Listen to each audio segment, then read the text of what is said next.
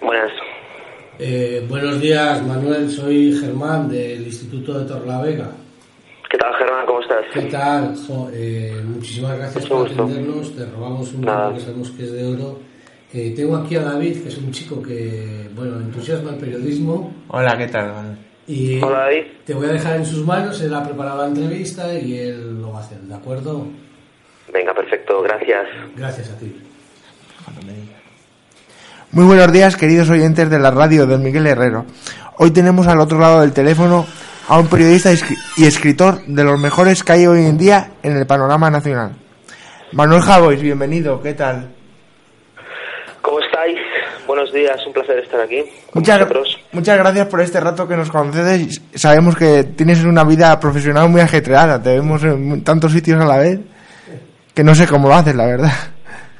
Bueno, eh, ordenando, ordenando el tiempo y, y dejando también bastante tiempo de descanso y de ocio para, para poder estar concentrado.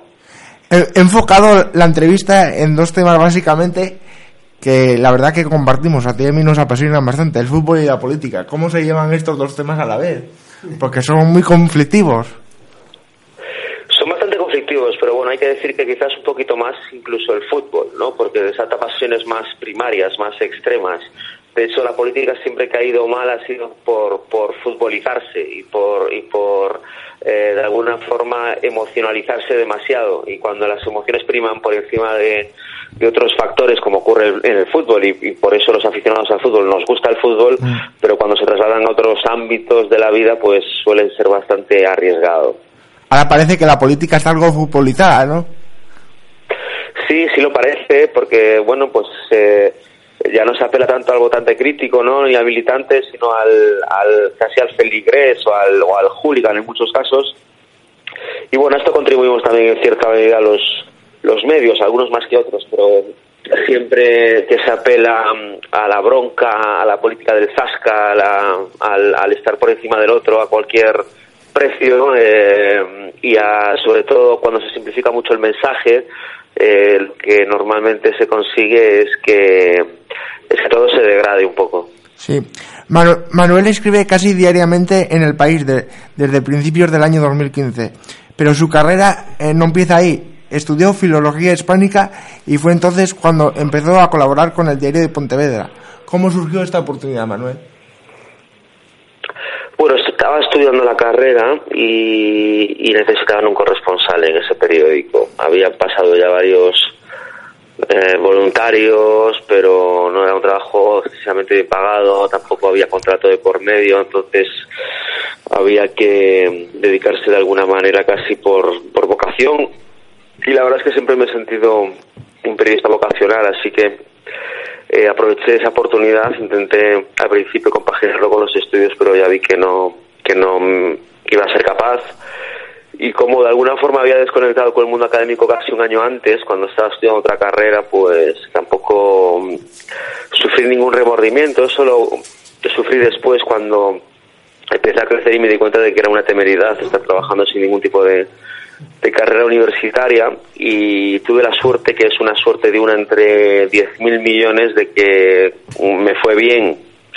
Pero vamos, que en cualquier momento ese hilo tan débil, si se hubiese roto y no me hubiera ido tan bien, pues probablemente, probablemente no, seguramente estaría trabajando de otra cosa. No sé de qué otra cosa porque tampoco es que me sepa dedicar a, a nada, pero desde luego al periodismo no. Así que aunque mi experiencia pueda parecer eh, bastante hollywoodense porque eh, llegué de casualidad y poco a poco me fui quedando. La verdad es que cuando hablo con estudiantes y cuando hablo con gente más joven, eh, nunca eh, recomiendo el camino que seguí yo porque fue un camino que ya digo mm, plagado de, de- de- de buena suerte y la buena suerte eh, muchas veces no existe o uno no se la gana o es bastante suicida fiarlo todo a ella. Así Bueno, pero que- la buena suerte se busca también, ¿no? La buena suerte, perdona. Que se busca, quiero decir, no es... Bueno, a Casualidad. veces sí, pero eh, la puedes buscar y a veces puede aparecer y a veces no. Y si no apareces, pues estás bastante, lo tienes bastante difícil. Eh, puedes, puedes, puedes, puedes buscarla, pero es suerte, no deja de ser suerte, no es algo que consigas por tus méritos. Así que a veces, pues no aparece, y cuando no aparece te quedas esperándola como un tonto y al final no, no hay nada de nada. Sí, como, como he dicho antes, te incorporas al, al diario El País en el año 2015, procedente del diario El Mundo. ¿Esto cómo se lleva? ¿Es como en el mundo del fútbol, el, el cambio de, de periódico? O, hay un componente ideológico que a ti te lleva a, que la línea editorial del anterior periódico no era la tuya y cambias por eso? Pues sinceramente no, porque la verdad es que por parte de ninguno de los dos periódicos tuve nunca ningún tipo de condicionamiento eh, ideológico. Además, a mí lo que más me gustaba hacer era el reportaje, la historia, el reporterismo, y ahí evidentemente no entra ningún tipo de ideología. Mm eh, columnas en el mundo hacía más, en el país hago menos, pero, pero vamos, tampoco por esa parte hubo nunca ninguna sugerencia ni consejo, ninguna interferencia, por así decirlo. Pero, uh, ¿qué ocurrió? Pues, yo qué sé, mejora en la oferta y después también hay una eh, una difusión muy grande del país en América, que es un continente con el que compartimos, como sabes, idioma y que yo considero que, que, está muy desaprovechado, del mismo modo que España también por alguna por alguna razón eh, o, en algunos ámbitos está desaprovechada en, la propia América, con muchos países que con los que compartimos idiomas y sin embargo de los que no sabemos nada y, y, de los que leemos muy poco. Así que eso sí que pesó bastante, eh, porque, bueno, el País es un periódico, el periódico español más leído en América, el, periódico español referencia allí, hay no solo corresponsalías, sino delegaciones y redacciones fuertes, y eso me atrajo, en su momento me atrajo mucho. Quiero entender que esto es como pasar del Atlético de Madrid al Real Madrid, ¿no? Bueno, es un cambio bastante llamativo, pero, pero en fin, eh, no es la primera vez que ocurre.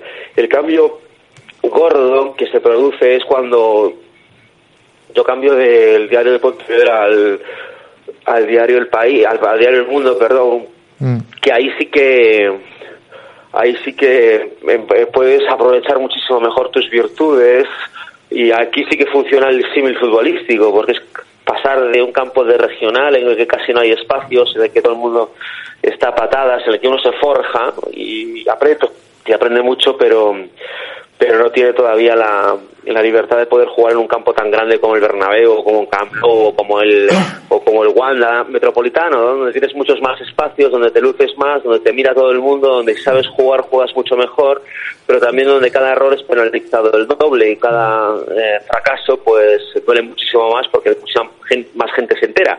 Y por tanto la responsabilidad es mayor. Eso en mi oficio es una ventaja porque cuando tú tienes delante una noticia y tienes que contrastarla o tienes que publicarla eh, pues si en un periódico te puedes relajar un poco fiándote de la gente, aquí sí que no te puedes fiar absolutamente de nadie porque un error te, te saca del circuito, ¿no? Y nosotros trabajamos con la credibilidad. Y cuando no tienes credibilidad o dejar de tenerla delante de la gente, se te deja de leer prácticamente.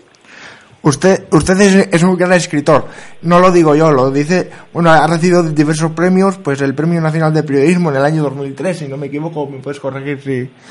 y entonces, Ah, ¿No le entra la risa cuando lee el libro del presidente del gobierno en el que habla de diferentes cosas como un cambio de colchón, conversaciones íntimas con el rey?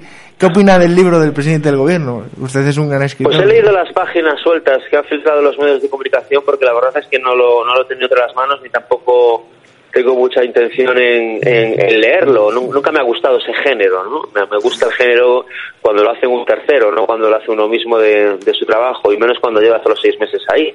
Pero bueno, parece ser que por lo leído ha querido mezclar ahí una especie de costumbrismo con análisis o, dietario de de personalidades y de encuentros, en fin, no, no, no podría valorarlo bien, la verdad, porque no estoy muy al tanto del, del, libro.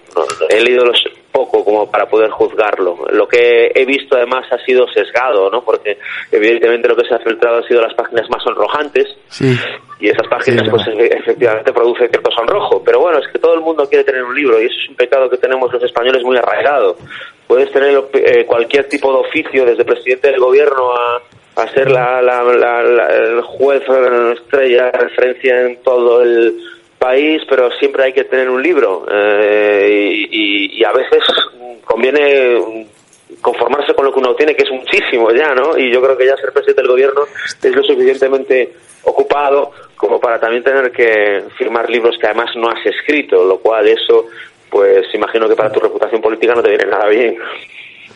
Veo, ¿a, ti te gustaría escribir algún día una novela, una poesía? Eh, ¿Cuál es el tipo de, eh, de escritura que más te gusta? novela ahora. Ahora sí que sí publico una novela en, en mayo, que saldrá publicada en mayo, y, y eso, y, eso, sí, la he escrito, ya está escrita y no sé si es el principio de muchas o no, pero ya lo iremos viendo, pero sí, sí lo he hecho.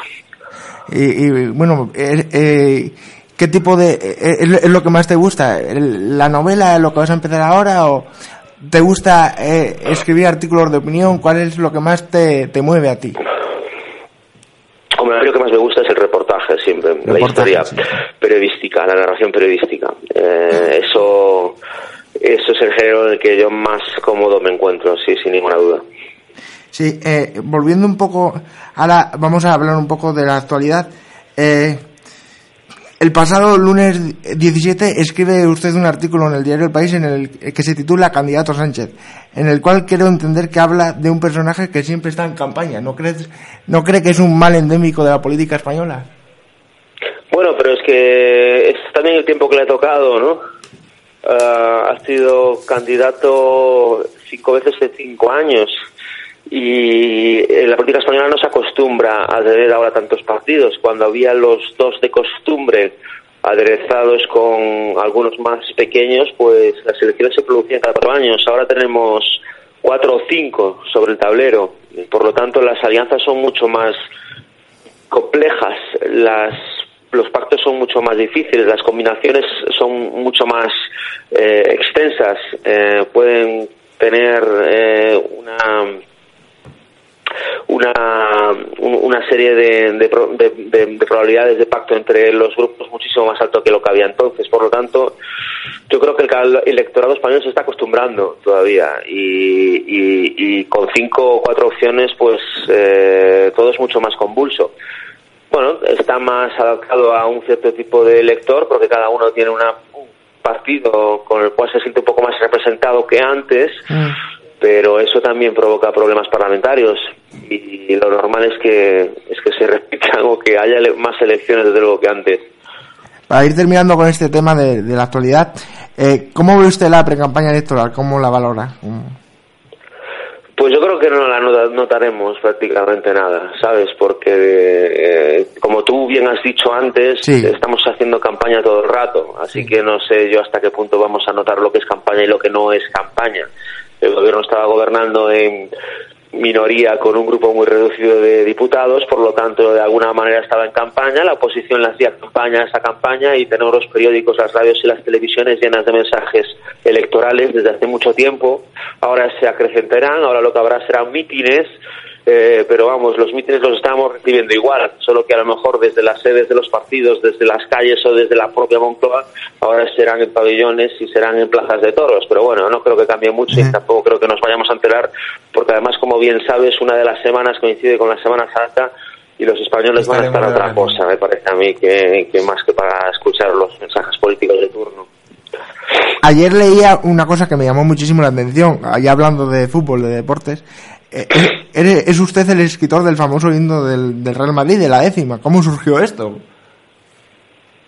Ah, pues sí, eso es divertido. Eso me lo propuso el club porque había un aficionado marroquí que era un madridista visceral desde niño y, este marroquí, que era un chico de familia muy humilde y que había vivido en unas condiciones muy precarias, era un apasionado de la música, se puso a viajar y resulta que mm, se convierte en una celebridad, en un productor musical de muchísima fama. Y produce éxitos de Lady Gaga, de Jennifer López, de, música latina, gana Grammys eh, y un día se presenta en el Bernabéu diciendo que ha compuesto una música que le gustaría que el Bernabéu la cantase porque desde siempre le ha entendido que en el Bernabéu faltaba una canción que la cantase todo el mundo. Esa es la música del himno de la décima y lo que hace el club conmigo es proponerme la letra, ¿no? Y entonces hablo con el director general, con el presidente y ellos me dicen si me atrevo. Yo la verdad es que al principio no me atrevo, pero finalmente les digo que sí porque puede mi madridismo a todo y soy un niño, soy un madridista desde niño y para mí que el Bernabéu cantase aunque fuese unos versos a capela de esa canción, eh, pues era, imagínate, un, un orgullo tremendo e irrepetible, así que me lanzo, lo escribo y a partir de ahí nos reunimos este productor y yo, que es Red Juan, por cierto, con gente del club para armar la canción y, y, soltarla. Cuando la soltamos, que es cuando el Madrid gana la décima Copa de Europa en, en Lisboa. Ahí estábamos además viendo el partido. Eh, no había himno en el minuto 92, no había Copa Europa en el minuto 92 y en el minuto 93 empezó a haber un poquito de himno y un poquito de Copa y en la prórroga pues finalmente se produce la victoria y, y Ancelotti nos promete que, que cantará la canción nueva delante de toda la gente en el estadio al día siguiente en las celebraciones y así lo hace y se pone en marcha ya la, el famoso, la famosa canción. Te salvó el gol de Ramos entonces. Salvo entonces el gol de Ramos. Y es que el fútbol tiene esos detalles, ¿no? Que nunca sabes si se va a mal palo o entra hasta que lo ves. Bueno, ¿y a, quién te falta por entrevistar? ¿A quién te gustaría? ¿Cuál es el personaje que te, que te encantaría, encantaría entrevistar? Pues a todos los que no he entrevistado aún, que son unos cuantos miles, la verdad. Uno, ninguno en especial. A mucha gente, a mucha gente eh, gente que ha tenido una vida muy azarosa, gente que ha tenido una vida casi imposible de creer, en fin, hay no solo gente famosa y conocida, poderosa, gente que nunca se ha dejado entrevistar como mi paisano Mancio Ortega, sino gente también que está, por así decirlo, y con perdón por la palabra, en la mierda, gente que no que la vida le ha tratado mal, que le ha dado muchos palos y que pues ha todo resistido y ha sobrevivido y sigue viviendo dignamente o tratando de hacerlo, eh, o gente que tenga una historia de contar, cualquier entrevista siempre es buena. Si, si uno tiene ganas de saber y ganas de preguntar, siempre arranca al entrevistado algo que merece la pena y algo que le va a merecer la pena también a los lectores. Por eso yo creo que la clave de, de un periodista cuando sale a la calle es hablar con todo el mundo y preguntar a todo el mundo, porque todo el mundo, cuando le preguntas bien, tiene algo que contar y algo que merece la pena para ser contado. Para terminar siempre a nuestros invitados les pedimos que nos recomienden un libro, una película y una canción. ¿Cuál sería tu recomendación, Manuel? Wow. vale, eh, vamos a ver. Pues mira, una película. Eh, ahora mismo me viene a la cabeza porque he leído recientemente sobre ella, que una que está basada en un libro, pero el libro es de Jeffrey Eugenides, la película es de Sofía Coppola y es Las Vírgenes Suicidas. Eh, tengo delante de mí un libro que leí hace unos años y que me gustó mucho, que es de un gallego también, Gonzalo Torrente Ballester, y es el Don Juan, el Don Juan de Torrente Ballester. Y me preguntabas qué más. Una película y una canción. Vale, la película te la dije, Las Vírgenes Suicidas, el libro es Don Juan y la canción de mi vida creo que es Perspectiva Niewski, Perspectiva Niewski, que es de Franco Battiato y es la canción además con la que he escrito el último libro que saldrá publicado en mayo. Esa es la canción que más o menos lo ha guiado el libro, así que qué menos que decirla. Bueno, pues muchas gracias, la verdad, por concedernos estos minutos. Ha sido un placer charlar contigo sobre nuestras dos pasiones, Manuel. Muchas gracias. El placer es mío. Muchísimas gracias a vosotros por llamar y por preguntar. Gracias. Encantada. Muy amable.